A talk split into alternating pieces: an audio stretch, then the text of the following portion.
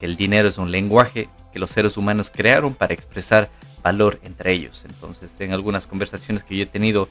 em, me parecía curioso el explicarles de que inicialmente desde el origen de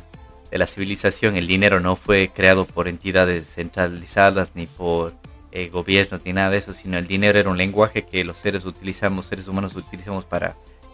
comunicar valor. Entonces hemos utilizado conchas, hemos utilizado incluso pepas de cacao, se utilizaba en, el imperio inca,